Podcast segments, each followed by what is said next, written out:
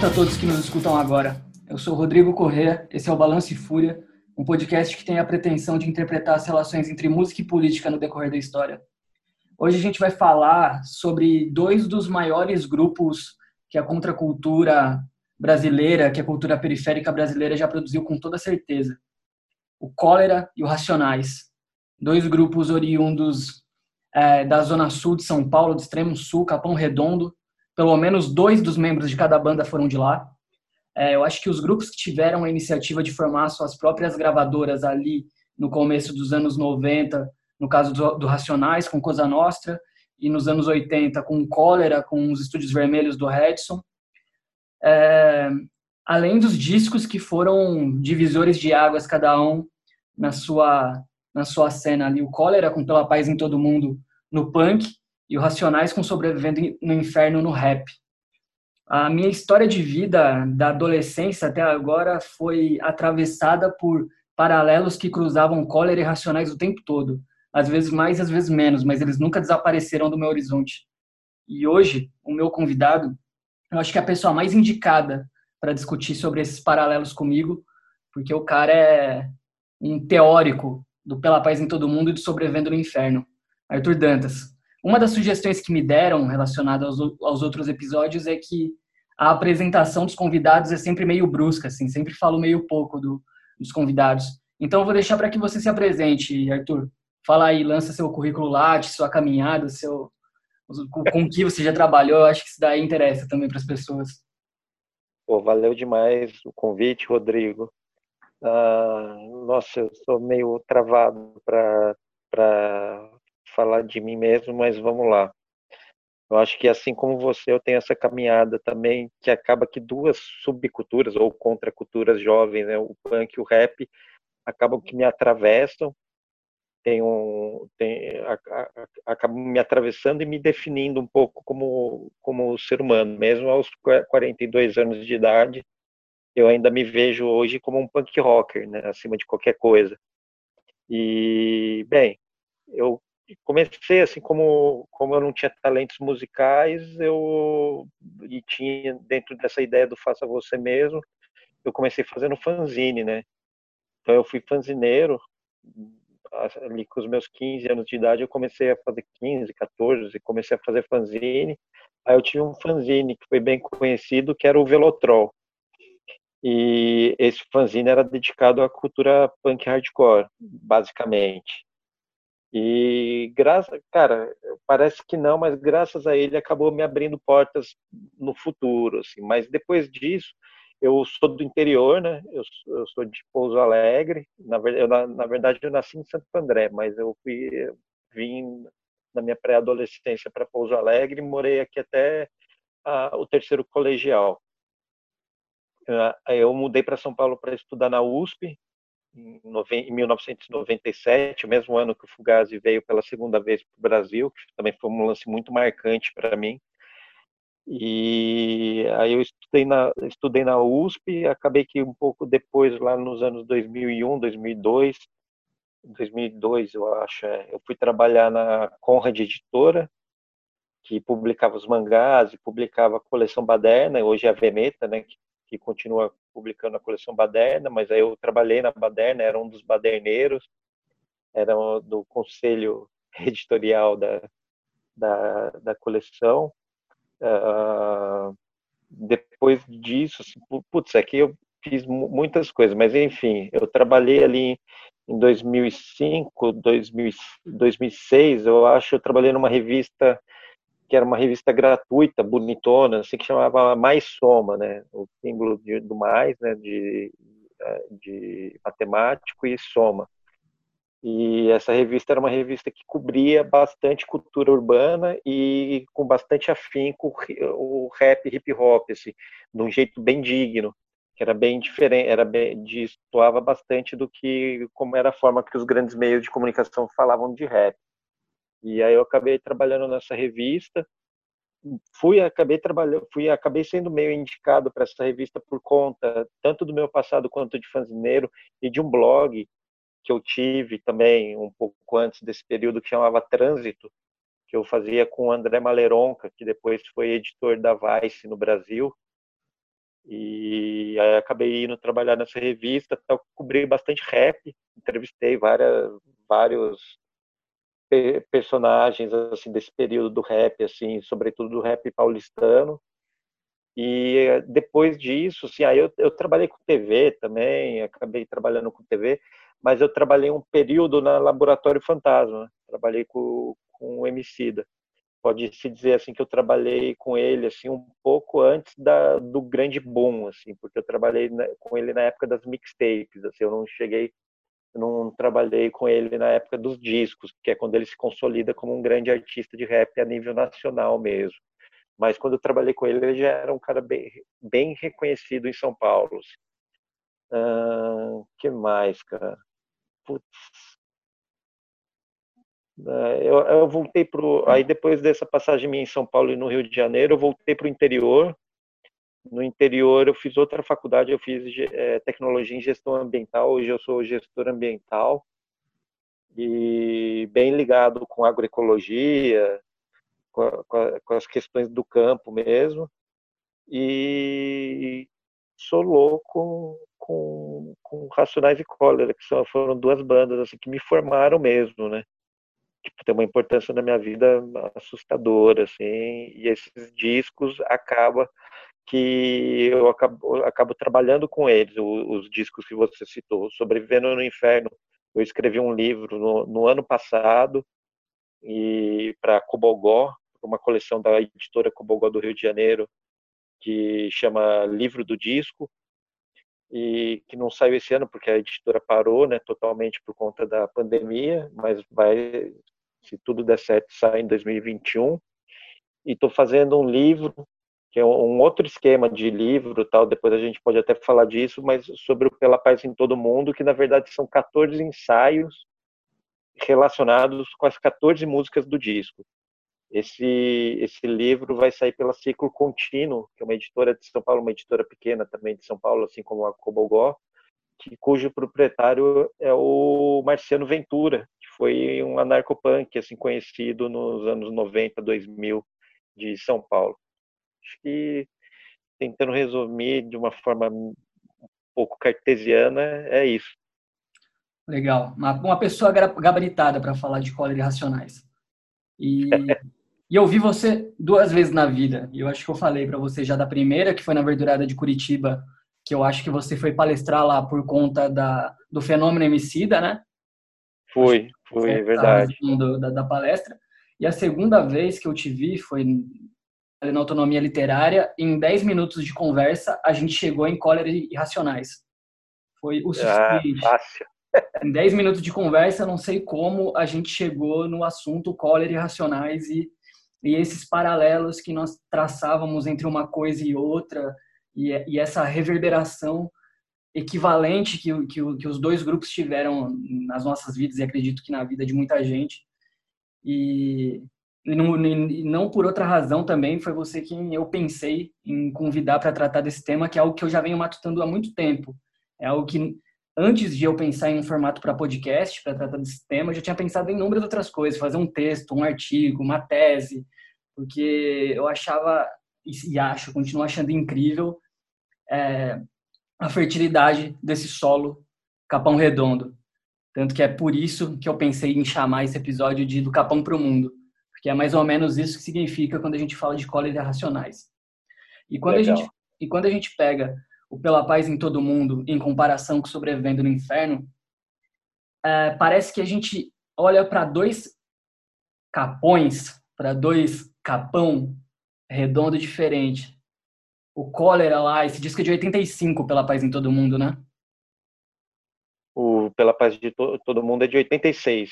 De 86. Quando a gente vê, é, 10 anos antes, praticamente, 11 anos antes do Sobrevivendo no Inferno. A gente vê um disco com uma temática muito mais central, no, dialoga muito mais com, com o urbano, o centro da cidade, e com uma temática de vanguarda enquanto pacifista, já trazendo uns aspectos ambientalistas ali na, na proposta do Redson. E o Sobrevivendo no Inferno é isso, é um relato quase que ecumênico, não sei, eclesiástico, religioso, da sobrevivência do, do do negro no Capão Redondo com, com uma ode, com uma lembrança, com, com um memorial ao massacre do Carandiru e não só, porque os anos 90 foi marcado logo ali no comecinho por diversos massacres, como na verdade a história do Brasil é marcada pelos massacres.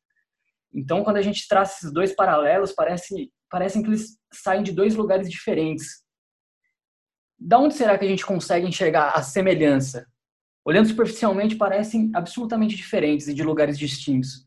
Mas aonde que a gente consegue enxergar a semelhança nesses dois grupos? Talvez nem se apegando tanto aos discos, mas nos grupos. Eu acho, cara, antes de qualquer coisa, assim, eu, eu penso assim que o cólera ele trata, como ele diz na, numa letra desse disco, né, do Pela Paz em Todo Mundo, por toda a humanidade, por todas as vidas em geral. E o sujeito político preferencial da obra são os jovens, o adolescente de uma das músicas, né, a quem eles pedem para não se isolar porque ele é alguém. No Racionais, eles já enxergam a trama, a arapuca que pode ser se esconder por trás do termo humanidade. E dessa forma, o sujeito político que eles representam e com que buscam o primeiro diálogo, para mim, são as comunidades pobres periféricas e, mais detidamente, dentro desse grupo, a população negra. Isso se expressava para mim, na, eh, eu, pesquisando, né, eu vi que isso se, expressa, se expressava nas entrevistas e nas letras, e eu até aponto isso no livro sobre os Racionais com falas e músicas deles. É só a gente pensar que no raio-x do Brasil de 1993, eles anunciam solenemente no início do disco que era a toda a comunidade pobre da Zona Sul. No meu uhum. livro, meio até que eu homenageio esse trecho, oferecendo o livro a todas as comunidades pobres das zonas sul, das zonas sul, porque no final das contas eu moro numa zona sul aqui em Pouso Alegre também, numa periferia de uma zona sul de Pouso Alegre, aqui no sul de Minas eu acho que tem também, eu penso também que o Redson, assim como o Mano Brown e o Ed Rock, é um tipo de demiurgo. Demiurgo no, tanto no sentido lato do termo, né, que é um trabalhador para o povo, quanto no sentido platônico.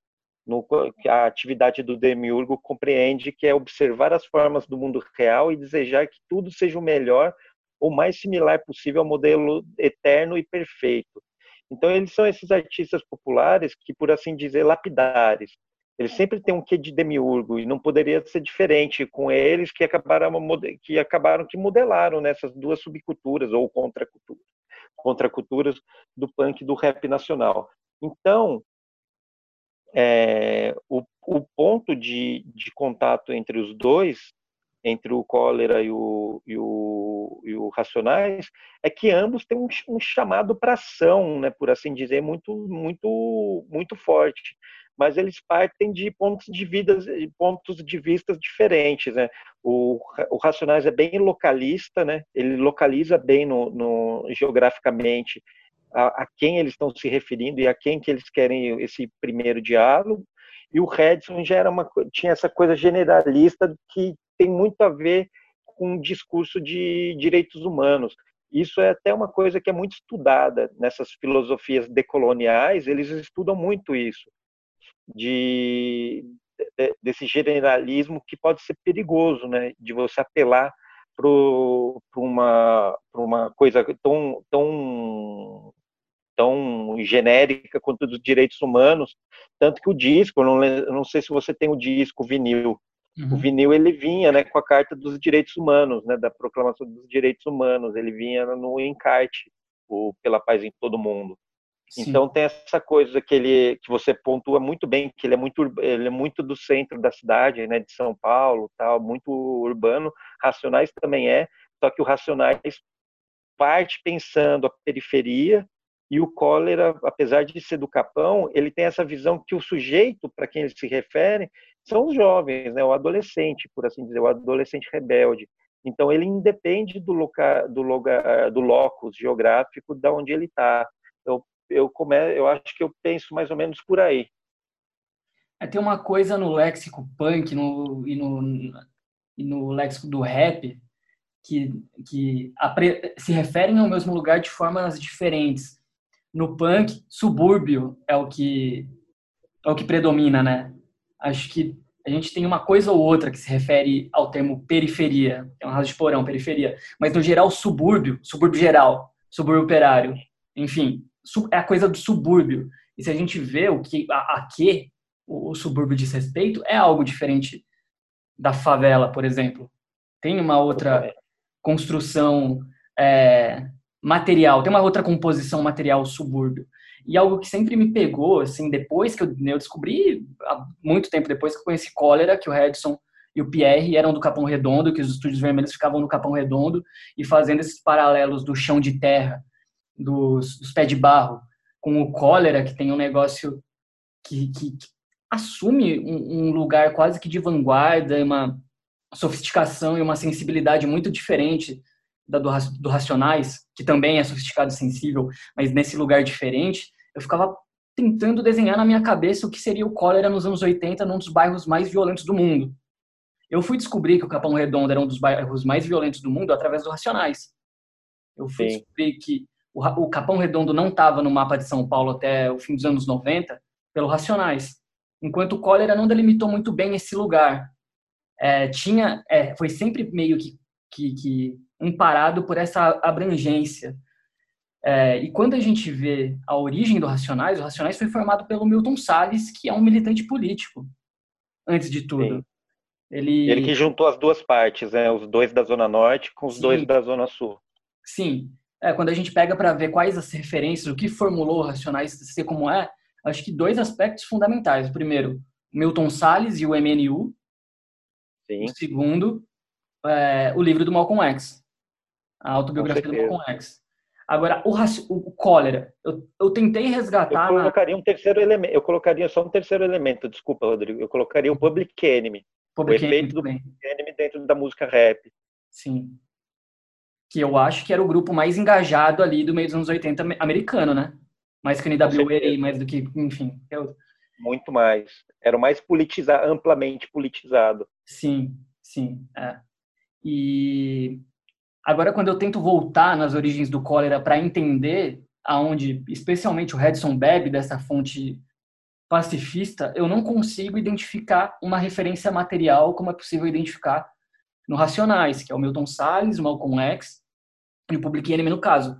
No Cólera, quando você vê as menções do Redson, é sempre The Clash e essa associação faz muito sentido, porque o The Clash tinha o Joe Strummer como uma figura muito engajada, no, no o disco do, do, do cowboy deitado Given of Hope. Sim, Esse sim. disco, o encarte, tem um mapa com algumas figuras socialistas e tal. Tem, tem, tem as fotos do, do Joe Strummer com a camiseta da RAF. Então tem um apelo político mais claro e direcionado. Eu acho que em algum período o Joe Strummer flertou com o maoísmo, ou se dizia maoísta, tinha essa questão com o maoísmo do Joe Strummer. E o Redson, em algumas entrevistas, fala desse esforço de ler inglês, de traduzir texto, de tentar aprender língua. Então, acho que ele capta bem esse espírito da coisa, mas não tem uma referência mais sólida, assim, de que a gente pode identificar e falar, puta, veio daí essa origem pacifista, esse movimento é, urbano, que também era um tema recorrente no punk, bem clichê, mas a coisa do pacifismo foi um, um, divisor de águas no punk em 85, 86, ali no ápice das tretas do ganguismo, assim como Sobrevivendo no Inferno, foi um, um, divisor de águas no rap, com um apelo estatístico, sociológico, de, de mapear e de destrinchar é, caramba, as crônicas ali de forma tão agressiva. Mas o cólera tem esse aspecto que fica meio vago, eu acho. É quase como se fosse uma, o Redson, na verdade, né? Mais do que Sim. o cólera o, o, Redson é uma, é uma figura bem complexa assim para você pensar em termos de, de, uma, de um personagem punk, porque ele era um cara que bebia é, de influência, assim, de, de imaginário dos malandro velho, malandro velho que eram mais velhos do que ele, gente que tinha a ver com a contracultura, com as contraculturas que existiam urbanas anterior ao próprio punk. Então esse esse imaginário pacifista isso não é tão incomum no, no, punk, né? Você pensar alguém pegar, transportar um imaginário que pode ser tido assim como um, algo do movimento hippie, né? O pacifismo, trazer para o punk. É só pensar na Inglaterra o Cres, né? Cres faz, faz isso de uma forma mais, vamos dizer, mais elaborada. Mas é, é, o, o Redson, para entender ele, tem que entender que ele colava com, com, com os bichos grilos, assim, com um pessoal mais velho que ele e que ouvia rock setentista, assim, que não era propriamente punk. Ele tem o que o que rola com ele é que quando ele começa a sacar o punk, os discos e sacar a movida mesmo punk, assim, ele se ele, ele se encontra completamente naquilo. Mas eu acho que por toda a vida o grande lance dele é que ele vive um punk que não é exatamente o punk real que existe. Ele, o Cólera, desde antes do Pela Paz de Todo Mundo, desde o início, era destoava do clima das outras bandas punks. O, o João Gordo, na biografia dele, fala disso, com aquele jeito próprio do João Gordo de, de expressar as coisas, mas ele trata disso, assim, que o Redson e Barra Cólera era, era muito distinto do restante das coisas que aconteciam, porque tinha um espírito mesmo que movia a banda que era muito diferente. Agora, você pensar, ou que, eh, retomando um pouquinho a sua primeira questão, que tanto o Cólera quanto o, o Racionais, ou, ou, barra, parte do Racionais, assim como parte do Cólera, né, dois terços do Cólera, né, no caso, e dois quartos do Racionais, eram do Capão Redondo, eu fico pensando se, se dá para falar num Capão Redondo insurgente, ou num outro mundo possível, por assim dizer, a partir do Capão. Aí eu acho que a gente tem respostas distintas a depender dos dois, o que tem muito a ver também com o período que esses discos foram concebidos, eu penso acima de tudo. O cólera é muito um grito de esperança, de, mas de esperança do verbo esperançar, como falava o Paulo Freire, sabe? Assim, tipo, e como está expresso no encarte, ele fala, tem letras garrafais, assim, tem no encarte paz, é algo pelo que se luta. Então tem muito de um estado de ânimo de abertura pós-ditadura. Então ele confia muito que a transformação social dependeria da garra da juventude, que está expressa no, no, no cólera em um tipo de punk muito específico que o próprio grupo lutava para ver no mundo um punk que era algo muito maior que o punk das gangues da cidade de São Paulo, por exemplo, como você apontou. Nesse sentido que o Redson é um demiurgo para mim também. Já o Racionais é papo reto mil grau. No Sobrevivendo no Inferno, eles estão dando a letra do proceder, que é uma doutrina que garante tua vida, tua vida no mais puro e completo inferno. Porque o que, que ele está descrevendo ali? Ele está dizendo que se, se você nasce negro, você está condenado a viver na periferia, quando muito, na prisão, e você vai viver pouco, acima de tudo. Então, assim, ele está te dando, assim, o, o, eu até, no livro, eu até uso um, um rapper, eu, eu acho que foi o do Costa Costa, não Dom Hélio, o outro, o Galo, o Galo ele fala que o Sobrevivendo no Inferno, uma, ele fala na verdade mais especificamente de uma música do, do Sobrevivendo inferno, no Inferno, mas que funciona como uma meio que um guia de como você se comportar, como você viver. E aí é louco que você se liga como tem um anticapitalismo muito forte nessa na escolha temática no Sobrevivendo no Inferno. 1997 é período FHC, mano até hoje as elites têm um saudosismo, né, desse período do dólar equiparado ao real, tal. Só que nas periferias não estava mamão não. O período FHC foi quando o neoliberalismo mostrou suas garrinhas para os mais pobres e quando a necropolítica se expressou em todo o seu esplendor pela primeira vez aqui no país. Então tem o massacre do Carandiru, acaba que a caricatura horrenda disso tudo. Pobre não tem saudade nenhuma do, do vendilhão do FHC. Você, é só você ver que muito do mito Lula que foi construído aos poucos tem muito a ver com que ele, como ele se contrapôs ao próprio FHC barra PSDB. Foi um período tão ruim, eu acho, inclusive, quanto o atual. E naquelas circunstâncias era difícil e pouco realista esperançar, nesse sentido que eu falo que o Collor esperançava. O que o Racionais propõe é um colete salva-vidas para atravessar o período. Mais adiante, o discurso no Nada Como Um Dia Após Outro Dia já é outra fita bem mais para cima, cabe até champanhe estourando no ar no disco, assim. Mas Sim. no, mas no Sobrevivendo no Inferno, ele tá oferecendo ali um colete salva-vida, velho. Porque tem, tem até essa, essa coisa que é curiosa, né? Que é sobrevivendo no inferno. Ao contrário, por exemplo, você pensar na Divina Comédia, que o, o locutor perpassa né, o, as diversas instâncias do inferno, mas sai dele, nesse disco, mano, é você está sobrevivendo no inferno, cara. Ele não está te dizendo em nenhum momento que você vai superar isso, sabe? É tipo, se liga aí que o que, a, o que espera para tua vida é o inferno, cara. Nada, nada menos do que isso. Então é, é, é treta mil grau, cara, esse, esse disco.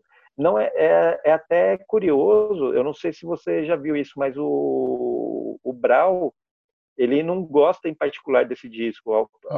ao contrário da, da, crítica que vê como acha né, que é o grande disco do Racionais, eu acabo concordando com o Mano Brau também. O grande disco do Racionais é o Nada Como Um Dia Após Outro Dia.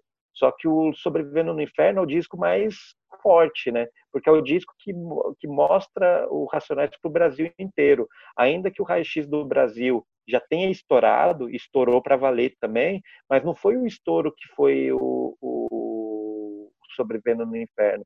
Porque o Sobrevivendo no Inferno tem essa carga muito pesada de mostrar o ser um ser um retrato, cara, é, ser o negativo de um retrato do que estava acontecendo naquela, naquele período. E era uma época muito barra pesada. E final dos anos 90, cara, foi um período muito barra pesada para as periferias, cara. Tão barra pesada, por isso que eu falei agora há pouco, tão barra pesada quanto está sendo agora, eu acho. É. É, no, no Gênesis, o Mano Brown fala: Eu tenho uma Bíblia velha e uma pistola automática, um sentimento de revolta. Estou tentando sobreviver no inferno. É essa mistura é, apesar de Sobrevivendo no Inferno ter um apelo meio católico, né? Dá pra gente, ele traz ali o Gênesis, os Salmos, que todo, todos os aspectos, esses aspectos são a gente pode atrelar mais a uma performance, a um imaginário católico do que neopentecostal ou evangélico, que é o que predomina na, nas periferias. Mas esse retrato desenha a vizinhança do álcool com a arma e com a igreja. E e, e, não só a vizinhança, mas o disco incorpora em um sujeito só, quase. Sim, sim. todas essas contradições da violência, da autodefesa, da consciência, da sobrevivência e, e dessa coisa é, quase que suicida, né? De, de, de roleta russa cotidiana, uma vida onde você pode, aí já é óbvio que é é um trecho de uma música do, do Nada Como Um Dia Após o Outro Dia, mas aplicada ali numa realidade atemporal, viver muito como viver pouco como um rei ou, ou muito como um Zé. Ou muito como um Zé. É. É. E, e é louco como que se expressa essa diferença política, o, o, Nada Como Um Dia Após o Outro Dia em 2004, já nos primeiros anos do governo Lula. E será que aí a gente identifica o esperançar que havia no Collor em 85? Com certeza, cara o, o Nada Como Um Dia Após o Outro Dia é o disco que eles conseguem celebrar. O, o, o Sobrevivendo no Inferno é um disco que é pesado pra caramba, cara. Assim, uhum. eu, eu, hoje em dia, eu fico até me perguntando se o estrondo que ele fez, assim, o alcance que ele teve, tem até hoje, né? Até hoje você vê gente ouvindo nos carros, capítulo 4, versículo 3, não está muito mais atrelado a alguma coisa, a um inconsciente racista, sobretudo aí no caso da, dos ouvintes brancos, que curtem ver a, a, a miséria e a, e a dor que os personagens desse disco vão passando no decorrer do disco, do que a, exatamente a, a, ter uma consciência plena do que esse disco expressa no sentido de ser contra né, esse cenário. Eu sempre me pergunto isso de verdade, cara, porque é um disco muito pesado, cara. Quando eu uhum. quando eu comecei, quando eu escrevi o livro, eu fiquei praticamente quatro meses escutando esse disco direto e só lendo e pensando e ouvindo Sobrevivendo no Inferno. Cara, e minha, minha, minha vida ficou de um jeito meio, meio, meio zicado, cara. Porque é um, é um disco pesado, cara. Não, não, não, você, não, você não enxerga uma pontinha, sabe? Não tem um momento que você consegue ver uma, uma luz no, fi, no fim do túnel. Você pode até pensar no, no, no Mágico de Oz, na música Mágico de Oz, Nossa, mas ela é, é, ela é uma esperança muito esquisita, cara, naquela música que ele, que ele mostra. É meio, é meio uma esperança desesperançada. Não, e a introdução, a introdução ali com a criança falando já é um negócio que por mais que esteja exatamente. Propondo cara. uma outra visão é, é forte, é pesado, é denso, é triste, né? Exatamente. E o, do, o Nada Como um Dia Após Outro Dia, ele tem essa, essa, essa, esse caráter de negativo da realidade, ou do, de ser um negativo da realidade, mas ele tem muito de superação também. Então você você vê é, um por amor, dois por dinheiro.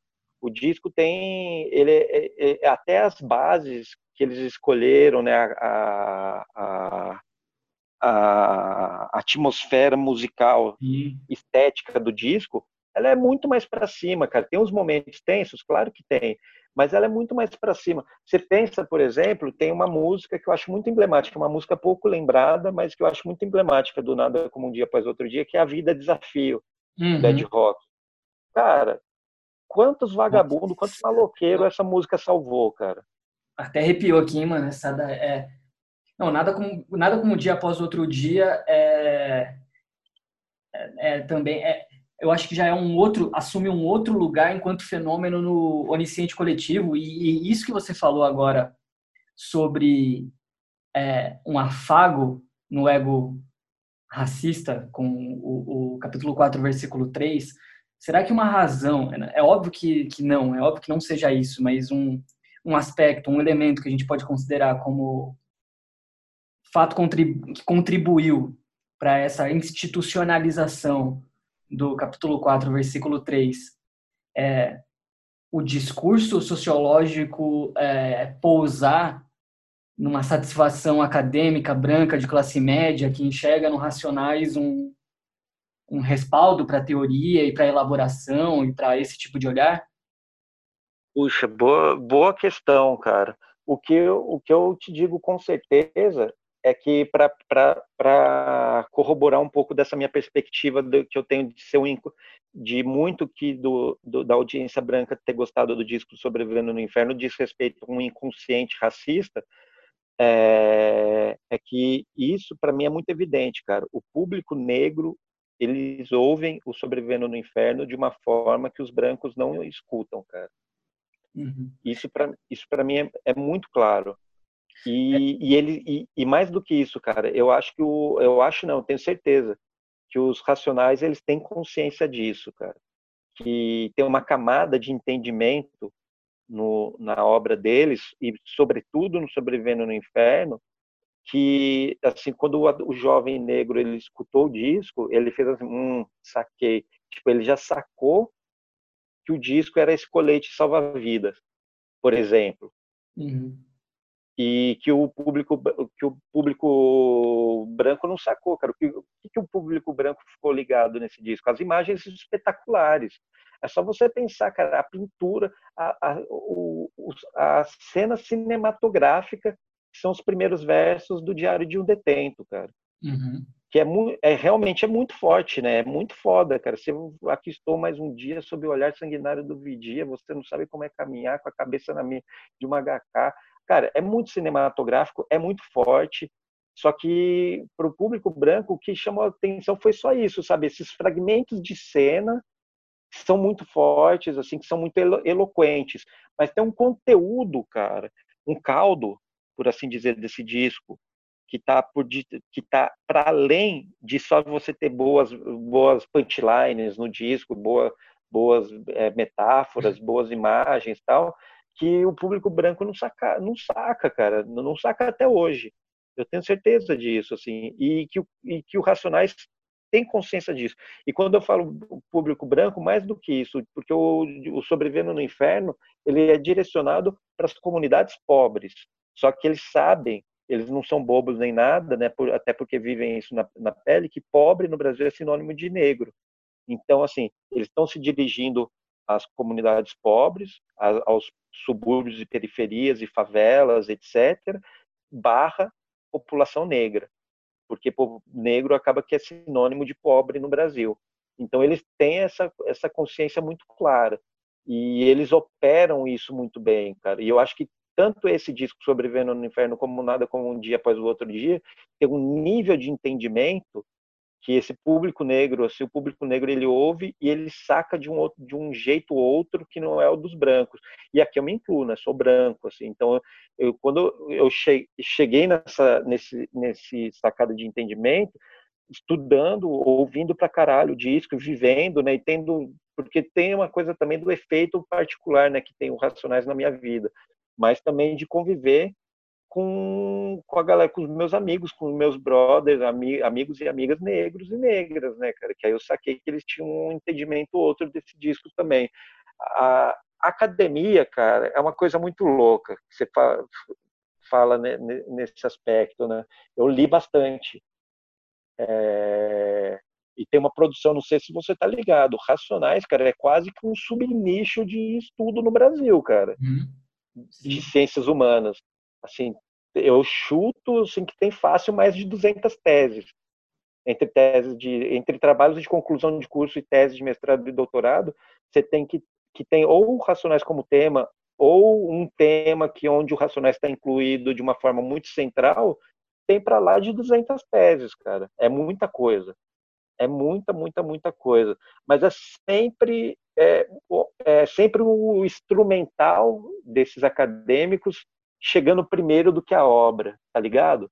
Uhum. Tipo, o instrumental que eles usam acaba, acaba, aparecendo, acaba aparecendo mais forte do que a obra em si.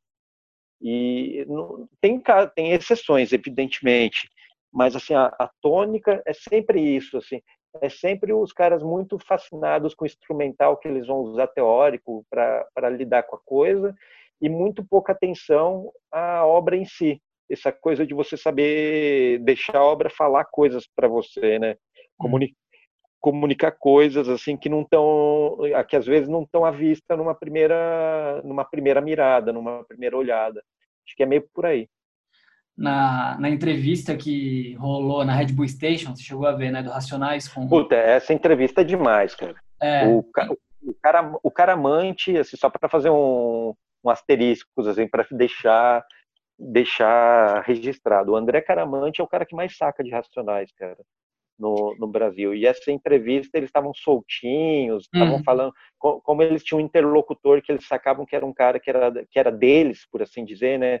Uhum. Tipo, eles, eles tiveram respeito pra, com, pro, com o cara que acabou numa entrevista que é, que é antológica, cara. É muito foda. Hoje, é, durante a tarde, eu passei algumas horas do meu dia ouvindo essa entrevista para a gente trocar essa ideia.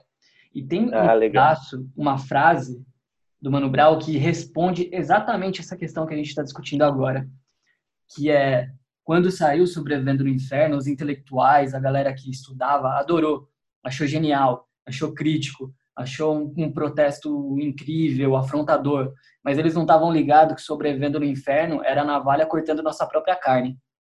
Essa é fala, isso, mano. Essa fala foi foda. É isso, mano. O Brau é foda, né, cara? O Brau é demiurgo, mano. O cara é, é outro, outro, é outro nível de, de entendimento das coisas, assim.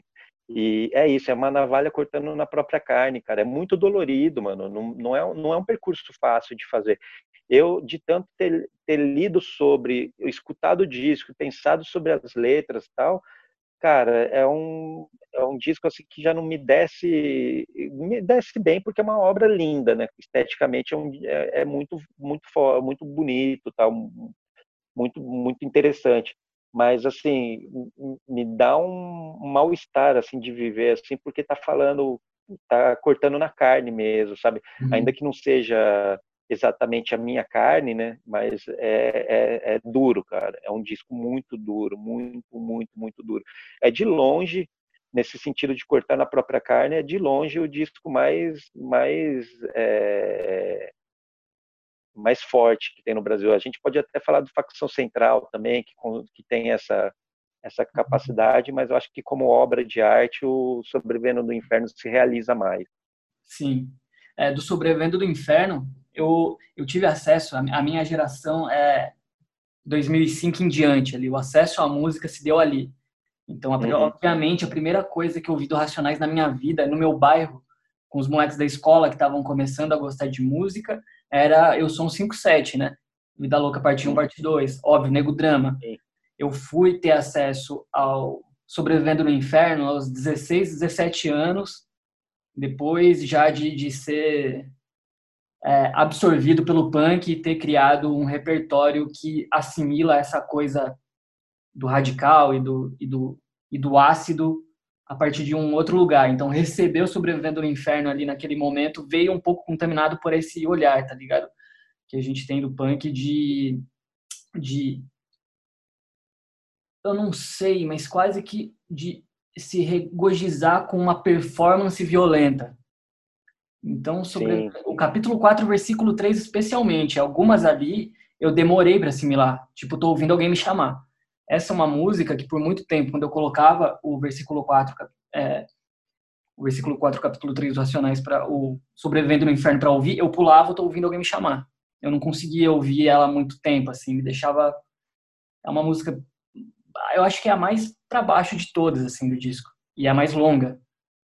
Então foi, foi um processo de digestão o Sobrevivendo do Inferno, muito diferente do Nada como um dia após o outro dia, do Holocausto Urbano ao Raio-X do Brasil muito diferente. Era um negócio que pairava uma coisa sobre sua cabeça quando você escutava. Ao mesmo tempo que educava, né? Ao mesmo tempo que tinha um pouco esse esse aspecto quase que pedagógico ali, por um lado, que eu acho que é até a outra conexão que a gente pode fazer com cólera, uma pedagogia que se dá em níveis diferentes, mas o Sobrevivendo no Inferno, aliás, todos os discos do Racionais e todos os discos do cólera, ou punk e o rap no geral, tem esse apelo pedagógico. Tem, claro que tem. Eu, eu acho que eu, eu acho que até incomoda, né, quem a pessoa mais ligada às artes, assim, até pode se sentir meio melindrado, assim, porque por achar que isso diminui a diminui as obras. Mas não, cara, é parte da missão, né, por assim dizer, assim, da, da missão que esses dois gêneros têm. Para mim não, não tem como fugir muito. Tem, tem, um, tem, um, tem um conteúdo pedagógico muito forte, cara. Uma coisa que eu, que eu pensando nesse conteúdo pedagógico, que eu falei de, de ter um certo entendimento do, do que cada público, que o público negro, por exemplo, saca, e o público negro barra pobre, né, periférico, tal saca que os demais não sacavam, que eu acho que tem uma parte, cara, tem, uma, um, tem um lance muito foda no capítulo 4, versículo 3, que você vai se ligar depois que eu falar isso. Tem uma hora que o Ed Rock aparece rimando nesse som, que ele começa, quatro minutos se passaram e ninguém viu, o monstro que nasceu em algum lugar do Brasil. Tipo, cara, esse, esse conjunto de versos do Ed Rock, ele tá trazendo, é como se fosse uma voz da razão, em, uhum. momento, em, em, tempo real para dentro da música. E logo depois, cara, esse negócio de ser direcionado para um público específico, o Brau tá lá contando a história dele, tá fazendo o storytelling fudido tal. Aí ele chega com aqueles versinhos assim, ele fala, para os manos da Baixada Fluminense a Ceilândia, eu sei, as ruas não são como a Disneylândia. De Guaianazes ao extremo sul de Santo Amaro, ser um preto tipo A custa caro. Cara, aí ele tá se virando para esse público. Você tá ligado nisso? Tipo, uhum. ele tá se virando para esse público e tá falando, ó, essa mensagem aqui, ó, é para você, se liga, maluco. É. E, esse, esse é o tipo de coisa que eu acho que o público branco não se liga não, não, não, não, capta, assim, que tem um pouco antes tem essa voz do, da razão que é o Ed Rock que vem avassaladora tipo, mandando, tipo, fazendo jus ao nome Racionais MC, e logo depois vem o Brau, tipo, com esse, esses quatro versos que ele está direcionando para um público muito específico. Está falando da Baixada Fluminense, da Ceilândia, de Guaianazes, do extremo sul de Santo Amaro. Você entendeu? Tipo, é isso que eu falo que tem que eles lançam mensagens assim, tipo, em garrafa para esse público que não e não é qualquer público que se ligou nisso. Sim. É, e eu acho que a primeira vez que eu vi, e é, não é comum em qualquer outro gênero musical, um salve para as quebradas, né? O que o Racionais. Exatamente. Fez cara. muito. Isso salves para. É um lance que, na verdade, eles, eles, me, eles, eles pegam da música gringa, né? Do rap gringo, que tinha já os discos nos Estados Unidos, que eu, sempre no final do disco os caras mandam um salve para as quebradas assim deles, assim, para os manos deles. E aí eles, eles, eles tropicalizaram esse costume no Brasil. É, é, mas no caso do Capão Redondo, eu acho que ele assume um papel de importância em outro nível, que é o fato de inserir o Capão Redondo num, mapa que o Capão Redondo não existe. O Capão Redondo não existia no mapa formal de São Paulo e o Racionais colocou o, o Capão Redondo num mapa afetivo, psicogeográfico. Assim. Foi um trabalho de outro nível. E eu, eu tive uhum. um estalo muito, muito grande com isso. Uma vez, quando eu vim para São Paulo, fui fazer uma entrevista numa ONG lá no Dom José. Quando eu vi o endereço Sim. da ONG, eu falei, caralho, Santa Teresa Valuvé e Dom José. É no Dom José, mano. É, na, é, é na, no lugar que o, o Brau fala na... Nem lembro qual música aqui agora. Que ele citou Dom José. E, e já atribuiu, já atribuiu um afeto para o lugar. O lugar passou a existir de outro jeito. Eu já fui é, observando o caminho de casa até lá, que era um caminho longo, de três horas, observando tudo que passava por mim de um outro jeito. Eu acho que esse olhar ele busca identificar a raiz da, da fala, a raiz do procedimento, porque colocou no mapa um lugar que não existia, quase que é, é, institucionalmente, oficialmente. E... Eu vou te, vou te explicar isso de um, de um jeito mais claro, cara. Que eu sou de uma geração anterior à tua, né? No final dos anos 90, eu, eu sei disso porque eu morei em, em periferia, em Santo André, e, tipo, e, e tive parentes na extrema zona leste de São Paulo e também pelo meu conhecimento assim do, dos amigos assim contemporâneos assim que eram de São Paulo de periferia em São Paulo quando você nascia nas quebra, em quebrada tipo Capão Redondo, quando você ia procurar emprego, você colocava que era Santo Amaro. Você uhum. não colocava que era Capão Redondo. E assim seguia em todas as periferias de São Paulo. Você buscava sempre um bairro mais, mais respeitável, entre aspas. Você colocava no seu currículo o nome desse bairro, não o bairro de fato que, da onde você vinha. Aí, com Racionais e o rap e o efeito de, tipo fulminante do rap também no Brasil, você passa a ter um apreço de pertencimento ao lugar, à quebrada da onde você veio. Então aí você passa a escrever, inclusive quando você vai entregar seu currículo, você passa a colocar Capão Redondo, você passa a colocar Jardim São Luís, enfim, é, Parque São Rafael, você coloca o lugar da onde, da onde você é também. E isso, cara, foi um ganho, cara, que veio do rap, velho. Isso é muito uhum. foda. Foi o, foi o rap que fez acontecer esse negócio de você se orgulhar da quebrada da onde você veio. É, no, na apresentação do livro lá do, do Sobrevivendo no Inferno, que tem as letras do Acauan Severo de Oliveira, quando ele se desdobra ali no Holocausto Urbano, escolha seu caminho, raio-x do Brasil, quando ele meio que analisa a postura do, do Ice Blue, do Ed Rock, do Mano Brown, na escrita deles nesses três momentos, ele enxerga posições que destoam em algum nível ou, com, ou, que se afastam em algum nível da quebrada. E o Sobrevivendo no Inferno é o marco que define a quebrada como parte elementar da constituição da identidade, do tomar para é si. Isso.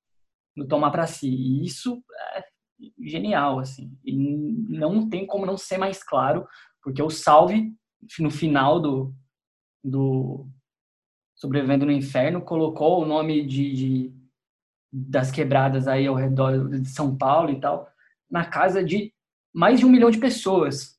Na vida de muita gente, essas quebradas foram é, mencionadas, foram conhecidas, foram é, acessadas de alguma forma. E... Com certeza, cara. Eu, quando a primeira vez, desculpa te cortando rapidinho, o, a primeira vez que eu colei no Capão Redondo, eu já fui com essa imagem, mano, tô colando no território dos racionais. Uhum. Era isso que estava na minha cabeça, assim, sabe? Puta merda, tô no Capão Redondo, sabe? E, e com certeza era um referencial que há 20 anos atrás, até menos, 15 anos antes de mim, ninguém ia ter, sabe? Era só assim, nossa, tô indo no Capão Redondo, um lugar longe pra caramba. Ah. Para dizer da forma menos preconceituosa que pode ser expressado essa, esse ponto de vista. E eu acho que não existe outra localidade que tenha é, assumido esse lugar, por mais que tenha sido mencionado. Pirituba, no, no caso do RZO, ou Canão, Sim. Brooklyn, na casa do sabot, no caso do Sabotagem, não, não, não, não ocuparam esse lugar que o Capão ocupou. E eu acho que graças... É óbvio que tem outros nomes lá que são importantes para essa Sim.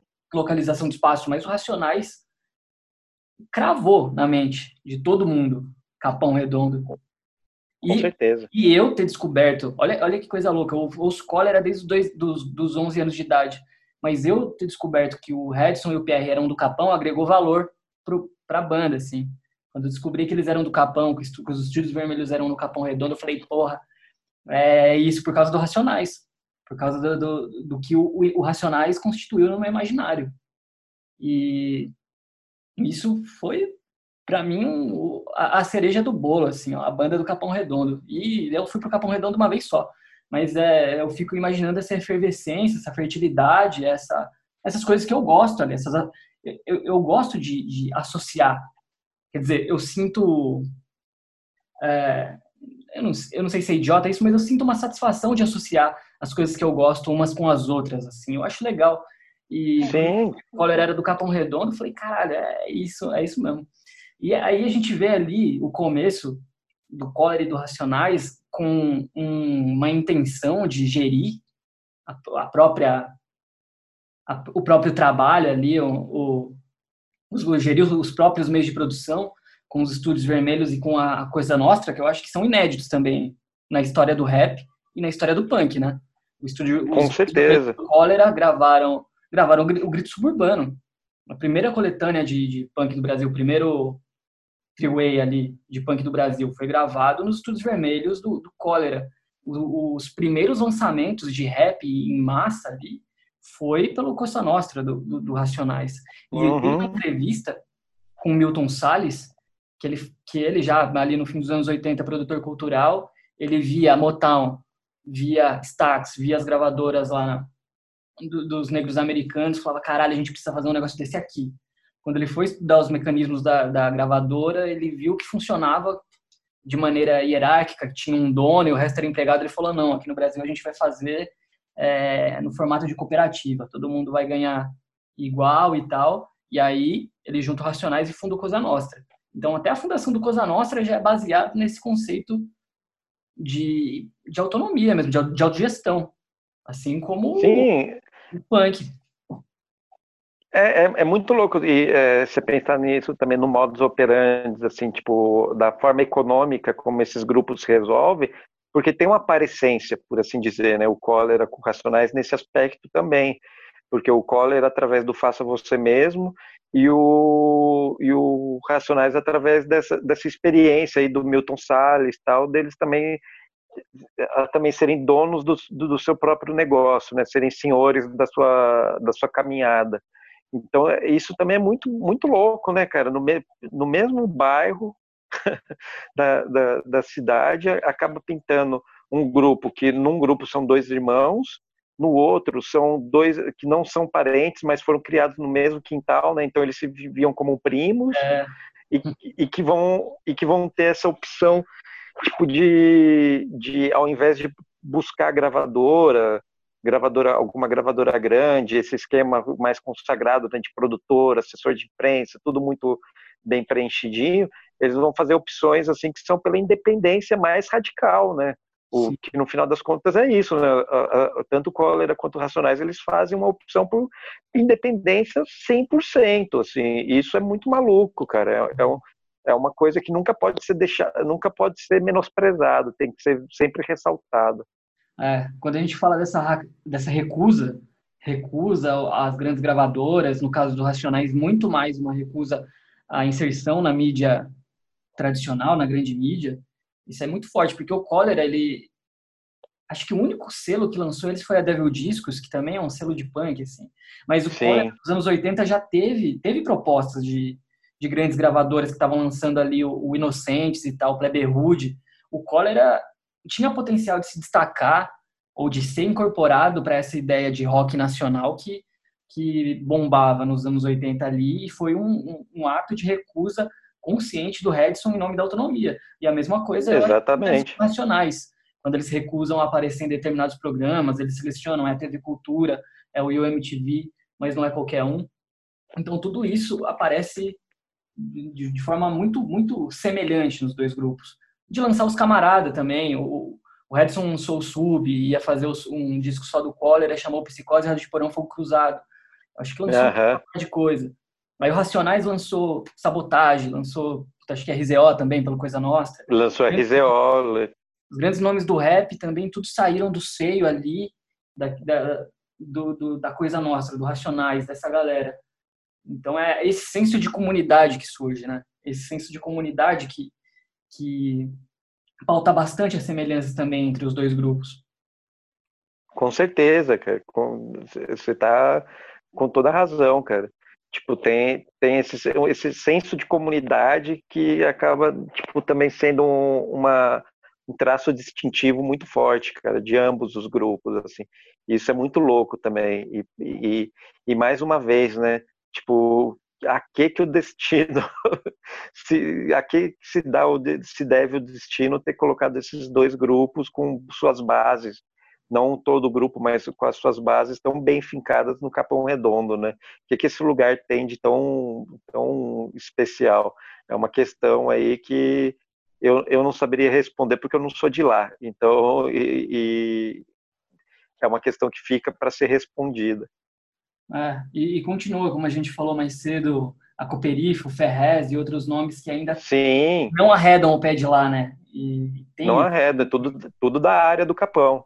Uhum.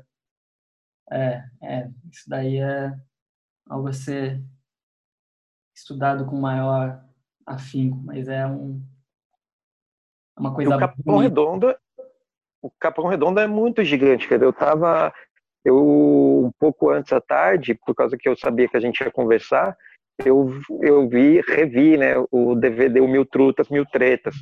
E tem uns extras, no, tem um extra que é contando a história do Capão Redondo.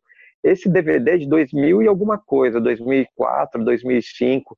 E naquele período, o Capão Redondo já tinha, segundo um, um, um, acadêmico que dá, que dá depoimento para o vídeo, já tinha 350 mil habitantes, cara. Ou seja, é muito grande, mano. Uhum. É muito grande. É e... maior do que é maior de longe que a minha cidade, que é uma cidade grande do sul de Minas. Sim. Você mencionou os extras do DVD do Racionais, que é uma aula à parte também, né? Muito. E, e você vê que também eles, que quando a gente fala desse caráter pedagógico, ali fica bem claro, né, cara, uhum. que esse caráter pedagógico.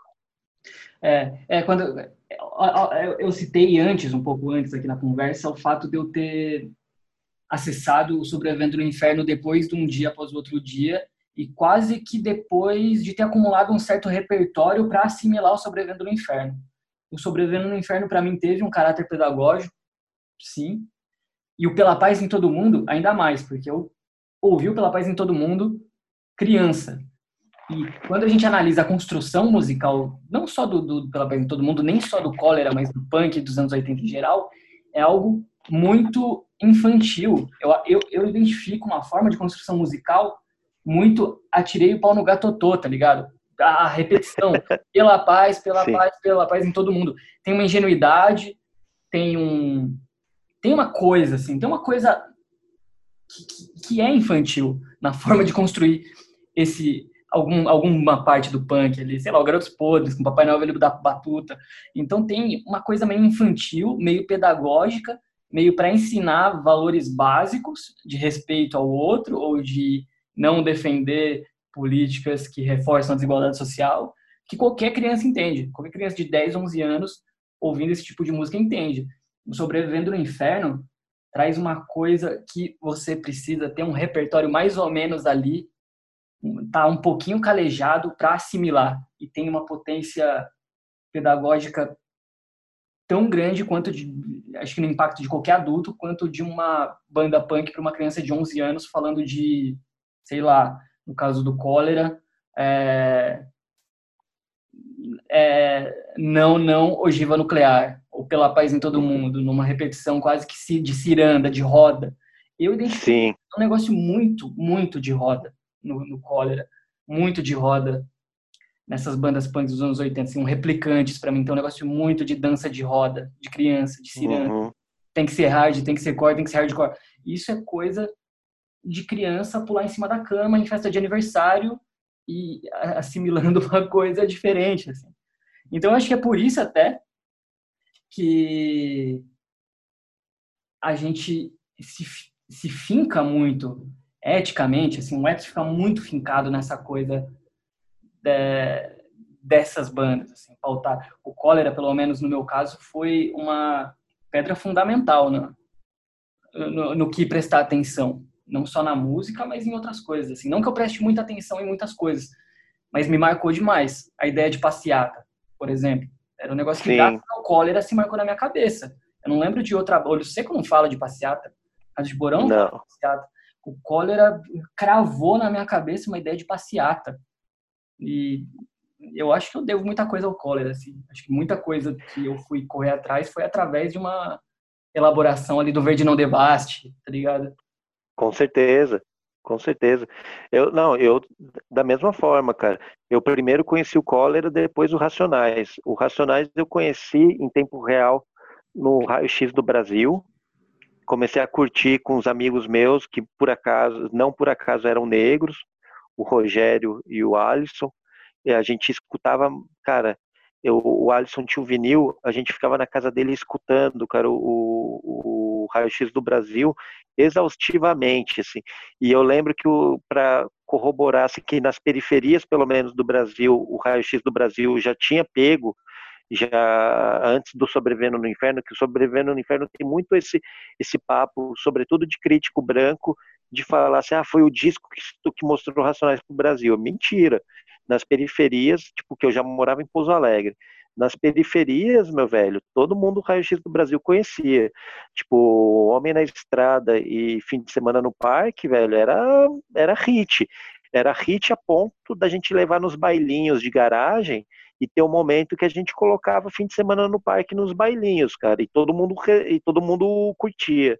Então, ou, ou seja, tipo, se no interior do, do, de Minas Gerais nas periferias esse disco já tinha estourado e como eu tenho, eu sei depois por ter conhecido pessoas de outros lugares, esse disco Raio X no Brasil já tinha, estourou também nas periferias do Brasil afora. Mas enfim, esse foi o primeiro disco do Racionais que, que, que eu ouvi, que eu ouvi para valer. Eu lembro, cara, de ter de algum lugar, talvez na pista de skate, ter ouvido talvez eh, racistas otários ou pânico na zona sul, mas foi algo que não, até então não me marcou tanto, assim, quanto ter sentado para escutar o raio-x do Brasil como ele por inteiro. O Collor eu conheci em Santo André antes de mudar antes de mudar no sul de Minas. Eu acho que se bobear por gravação de programa de rádio do meu irmão, de fita cassete do meu irmão. E, e, e, é isso que você falou, assim, né? Tipo, o Redson era o rei do, do cante, cantem juntos, né? Ele fazia música sing-along. Tipo, era essa música com refrão muito marcado, muito forte, que é para qualquer criança cantar.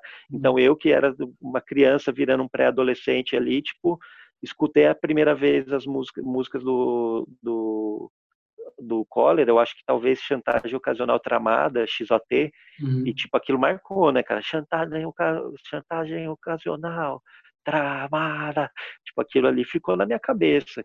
Então já virou da, da, das bandas preferidas. Mas assim, quando eu peguei para escutar os discos, também pensava o disco como uma obra, o primeiro que eu peguei foi o Pela Paz em Todo Mundo. Uhum. E, e, que também teve um efeito assim fudido na minha cabeça, assim. Eu já não era um pré-adolescente, porque eu acho que tem, tem um lance muito foda. Assim, o Redson, cara, ele se dirigia para adolescente, gente muito jovem mesmo. O, o público a quem ele está se referindo, a quem ele quer, quer trazer para junto dele, é jovem, cara. É galera bem, bem nova. E eu eu acho que eu peguei o Pela Paz em Todo Mundo assim, para escutar ele por inteiro, se pegar o vinil, ficar escutando e reescutando, eu já tinha uns 16, talvez 15, 16, talvez. Foi um pouco depois de escutar o Raio X no Brasil e um pouco antes de escutar o, o Sobrevivendo no Inferno. Sobrevivendo no Inferno foi a mesma coisa, escutei em tempo real. Um lance também que eu queria falar, cara, que eu acho muito foda é, eu sou uma geração, a primeira geração que vai estudar após a ditadura. Eu entrei na escola em mil, na primeira série eu fiz em 1986. Eu lembro disso porque foi o ano da Copa do Mundo e tinha as figurinhas da Copa do Mundo de 86 no chiclete. É, não se falava de questão racial, cara, na escola. Eu fiz todo o meu gina, colégio, ginásio, sem tratar de questão racial, cara. É muito diferente dos currículos escolares que a gente tem no, no, no, Brasil hoje em dia. E, é, e quem me informou sobre racismo, quem me fez eu sacar que racismo era um lance muito, muito nefasto, cara, foi o Racionais, cara. Depois veio junto, né? Veio o Câmbio Negro de Brasília, veio o GOG, veio o Taí de DJ1, mas quem calou fundo mesmo a questão do racismo para mim foi Racionais. Quem me, me educou sobre o assunto foram eles, cara. E não foi só a mim, não. Foi a muita gente, muita, muita, muita gente no Brasil, Brasil afora. E tem uma coisa também que rap em geral trouxe, que é esse orgulho de ser negro, que é uma coisa que hoje em dia é tão comum, mas que não tinha, cara. Não era comum você ver é, gente usando camiseta 100% negro, negro é lindo. Isso tudo veio com rap, cara. E veio com rap barra racionais. Racionais sempre na dianteira. Uhum. É, é acho que o, o, samba rock ali tinha um lance mais crítico também, o samba no geral, a cultura do samba ali, mas ainda era menos propagado, eu não sei, é, é algo... Não, tinha, tinha, tinha o movimento Black, o movimento Black Hill também tem, não tô tirando, nossa, nem nem é bem lembrado da tua parte. E tinha o próprio movimento negro organizado, tipo fazendo trazendo essas pautas à tona. Só que elas não tinham atingido o caráter de massa. É, é, é bom você ter tra trazido isso, que é com rap que vira uma coisa massiva. Uhum. É, foi bom você ter tocado nisso. A gente citou o Milton Salles, eu lembrei de um outro fato, que o Milton Salles foi o fundador do MH2O aqui em São Paulo, né? Que era Exatamente. o movimento do hip hop e tal. E o Redson, ele teve uma proximidade com o MH2O. Eu não sei dizer exatamente qual foi a, a atividade dele, mas ele, ele primeiro que ele, ele, ele no, no, no disco Mundo Mecânico, Mundo Eletrônico, ele se orgulha em falar que nesse disco tem. Ele tentou fazer um rap. É, é ele é o primeiro, a primeira mistura de punk rock com rap do Brasil. E, e meio que nessa época ele estava próximo do MH2O. Ele tinha alguma relação com hip hop, assim, ele estava gostando da, da, da, coisa, experimentando ali. Ele traz essa coisa para tenta incorporar, né? não sei se de maneira muito bem sucedida, até porque esse disco do do Collor é um disco meio malogrado, não, não é. Não é muito ouvido, mas ele traz isso. E outra questão que nas minhas livres associações aí que eu faço com, de coisas que eu gosto com outras coisas que eu gosto, é que nessa dificuldade de identificar qual, quais são as inspirações do Redson para essa temática ambientalista e pacifista, eu trouxe, desenvolvi uma tese de que ele foi influenciado pela autonomia italiana dos anos 60, 70. Porque o Cólera, em 87, faz a turnê na Europa de oito meses. Aliás, de uhum. cinco meses. De cinco meses. Nessa turnê, tem diversas lendas nessa turnê. Tem, tem a lenda de que eles foram estreed nessa turnê. Tem a lenda de que eles ficaram a turnê toda vegetarianos ou veganos. Fizeram um turnê com larme, shows com larme e, e beberam nessa fonte que incluía o vegetarianismo na, nas discussões. Tem primeiro essa hipótese barra lenda. E tem um documentário que é Redson nos Tempos de Cólera, alguma coisa Sim. assim. É esse o nome, né? É nesse... É esse o nome. Aí, da, da onde surge minha hipótese? Primeiro, o Cólera é uma o Redson é uma pessoa que evoca muito o termo autonomia, principalmente, assim. Eu acho que autonomia é algo muito presente no vocabulário dele.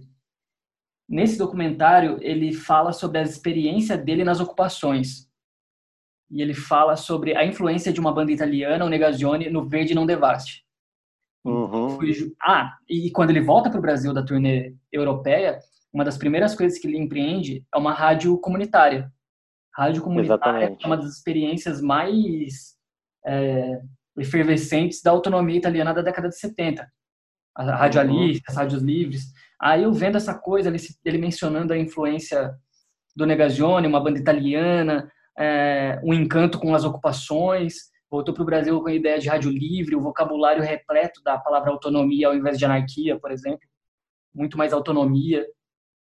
Aí a minha dedução é essa, ele teve alguma inspiração ali do que ele viu da autonomia italiana, que já incluía o debate ambientalista, feminista. E outra coisa é que tem um vídeo do Cólera em 92, nos anos 90 no interior, que antes do show começar, ele fala para as pessoas do público assim, ó, sejam todos bem-vindos, os negros, os brancos, é, os homossexuais, as lésbicas.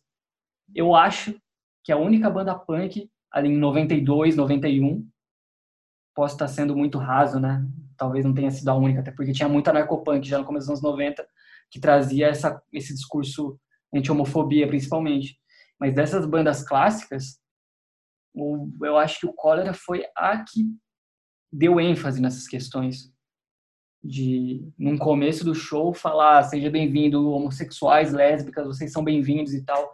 E algo muito presente também na, na, nas lutas que marcaram os anos 70 na Itália. Então a minha cabeça que fica buscando associação às vezes sem ter sentido nenhum formulou essa coisa essa essa, essa eu acho assim que eu acho que tem uma tem uma apropriação de coisas da autonomia italiana e da autonomia alemã, mas de já de segunda mão, que vem através dos squats e dos centros sociais. Sim. Porque os a, a experiência do squat e dos centros sociais, tanto na Itália quanto na Alemanha, são muito debitárias da experiência do autonomismo, seja do autonomismo italiano, seja do autonomismo alemão. Então, com certeza, aí, não, aí se a gente pensar dessa forma, eu acho que fica mais, fica mais é, evidente e fica mais ra razoável, assim, a gente ver essa influência. Assim.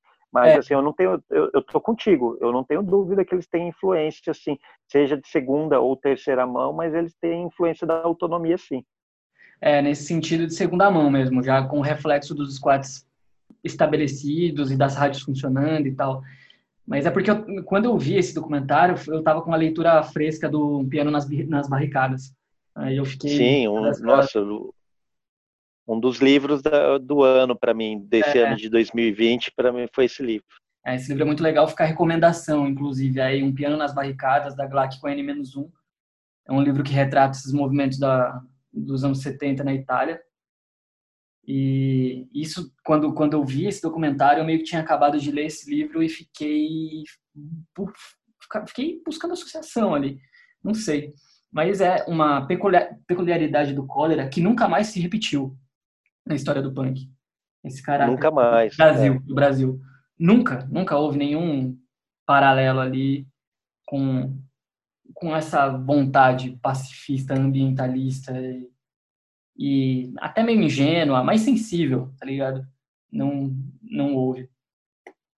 E é, eu acho que tem uma, tem uma sensibilidade muito foda, né, cara?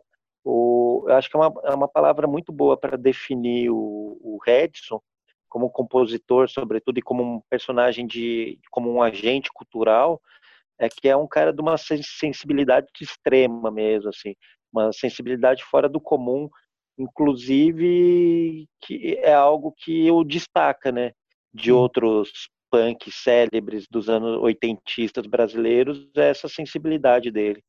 Sim nessas associações também que a gente faz, o, o Redson já afirmou que o Red, que ele sempre, o Estudos Vermelhos e o Redson, Filho Vermelho, que o nome dele não é Redson, né?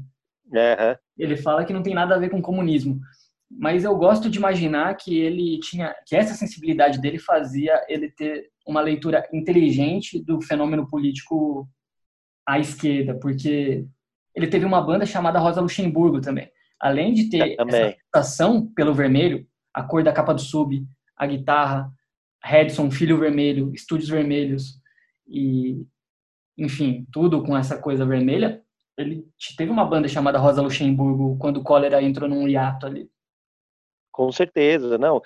Com certeza ele é porque essa também tem uma coisa de você pensar que a influência, para usar um termo agora de sacanagem, mas o marxismo cultural que essas figuras nefastas, tipo o Olavo de Carvalho fa falam tal, era muito mais forte no Brasil, cara. Você tinha uma esfera de influência das ideias socialistas assim muito mais forte do que a gente tem hoje, né? Uhum. Era e com certeza ele bebeu dessas fontes, cara. Isso eu não tenho a menor dúvida, não tenho a menor dúvida.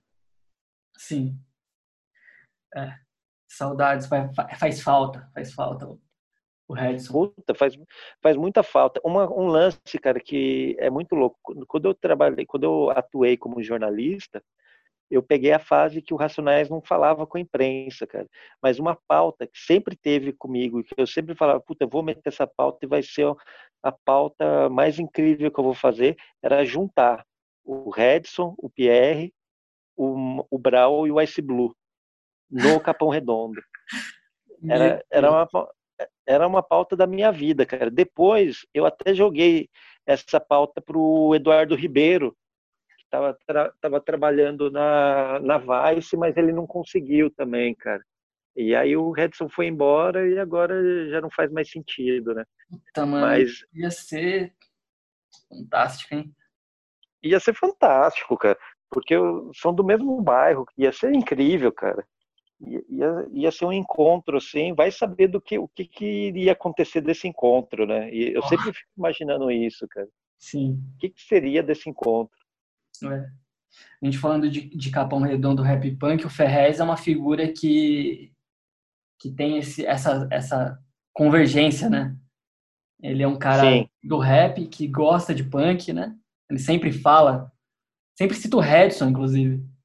Sim, sim ele, ele, é o, ele é o caso contrário do nosso, né? O nosso é o do, gente do punk que gosta de rap, e ele é gente do rap que gosta de punk. É, publicou um livro recentemente de um punk velho lá, o Valo Velho, né? Do Valo Velho, sim. Eu li esse, eu li esse livro, muito legal. É, eu acho, eu, eu, eu queria conversar com o Ferrez um dia sobre sobre punk Capão Redondo também, sobre sobre isso que a gente está falando. Seria uma pessoa interessante para se ouvir. Eu, eu, eu acho não, eu cheguei a conversar com ele em alguma ocasião, cheguei a, conversar com ele sobre isso tal. Eu lembro dele falar que ele chegou, eu acho, ia, ia até na casa dos pais do Redson, no Capão, se eu não me engano. Mas ele, ou que o, ou que o, o Coller ensaiava numa casa que era na frente da escola dele, uhum. alguma coisa assim. então, tem, tem, tem um vídeo do Ferrez que ele fala, é, o mal nos anos nos anos 70, na época da ditadura, matava aula para ver greve, para ver ato de operário, de metalúrgico. Eu, quando estava na escola, matava a aula para ver o ensaio do cólera. Genial, cara. É. É um bom, boas razões para se matar a aula. Nossa, eu mataria a aula, perderia um ano uhum. para ficar vendo o ensaio do cólera. Sim. Arthur, a gente está quase uma hora e vinte conversando e é um papo oh. que rende dias, né? Não, se deixar, cara, é. vai, vai, vai solto. Assim, eu espero que os livros, esses livros que eu, que eu um já está pronto, né? Já desde o ano passado, o outro ainda estou finalizando, mas eu espero que em 2021 ambos deem, a, deem, a, deem as caras aí pro povo. Você quer falar um pouco mais dos livros? Cara, o, o livro do, do Racionais é um livro que é feito de três partes. Tem uma parte que eu discuto essas ideias, algumas das ideias que eu já falei, conversei aqui com você, mas também a, a, a questão do, da necropolítica, do racismo como um trauma, num sentido psicanalítico mesmo. Eu discuto isso numa primeira parte. Numa segunda parte, eu mostro mais ou menos o drama que foi esse disco na, na sociedade brasileira através do relato das, da imprensa em tempo real. Então eu fiz uma pesquisa bibliográfica assim do que, que a imprensa falou, tanto a uhum. imprensa musical quanto a imprensa mais ampla, assim, o que, que como que eles lidaram com esse com o fenômeno sobrevivendo no inferno. E, o terceiro, e a terceira parte é uma parte que eu analiso música por música, faço uma análise de cada uma das faixas do, do, do, do, do disco. O livro do Cólera já é diferente, cara, porque ele eu tratei cada faixa do disco, as 14 faixas do disco, eu fiz um ensaio para cada uma dessas faixas. Alguns ensaios bem bem pequenos, outros mais extensos, mas eu usei como mote o tema de cada uma das faixas do disco para escrever ensaios sobre, sobre essas faixas. E além disso, vai ter uma entrevista, vai ter uma, vai ter um, vai ter um algo mais bem interessante complementando esse livro que ainda está sendo pensado pelo editor e por mim. Mas é isso, cara. Fiquem, fiquem de olho aí 2021, se tudo der certo, livro do disco do Sobrevivendo no Inferno e o, e o livro dos ensaios do Pela Paz em Todo Mundo vão estar numa livraria perto de você. É isso. Da hora, mano. Você quer dar mais algum recado?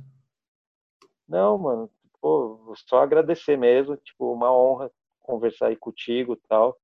Tô, tô, tentando acompanhar, né, o, o trampo que você tá fazendo aí com o podcast. E, pô, fico, fico feliz de ter contribuído. É isso. Foi, foi animal a conversa. Fazia tempo que eu queria pôr para jogo essa, essa, esses paralelos entre as duas coisas que eu mais ouvi na vida, mais visitei na vida. E espero. Ah, deu... que... Pode falar. Deu caldo, né? Deu, mano, deu, deu. Espero que as pessoas que chegaram até aqui tenham curtido também. Eu andei verificando lá o, o, os, os analytics ali do podcast e percebi que tem um fenômeno muito recorrente de se ouvir os primeiros 30 minutos só do podcast. Eu não sabia que era tão recorrente assim. Mas eu agradeço quem chegou até o final, porque às vezes uma hora e vinte é tempo mesmo de ideia para acompanhar. E se você chegou até o final e curtiu, recomende diretamente a um amigo, porque os algoritmos não não estão aqui para nos ajudar. E às vezes a gente traz algumas elaborações que possam ser relevantes, interessantes ou ou fale alguma besteira que possa interessar. De toda forma, eu acho que a ideia é essa, é trazer essas assimilações, essas aproximações e tentar dialogar com pessoas que fazem a mesma coisa, têm as mesmas reflexões, porque quando a gente pega a música para ler o mundo, é, o filtro né, de leitura lente se transforma. E hoje a gente teve aqui como lente Racionais e Cólera e foi da hora, mano. Valeu, Arthur. Valeu, Zaço. Abração, mano. Falou.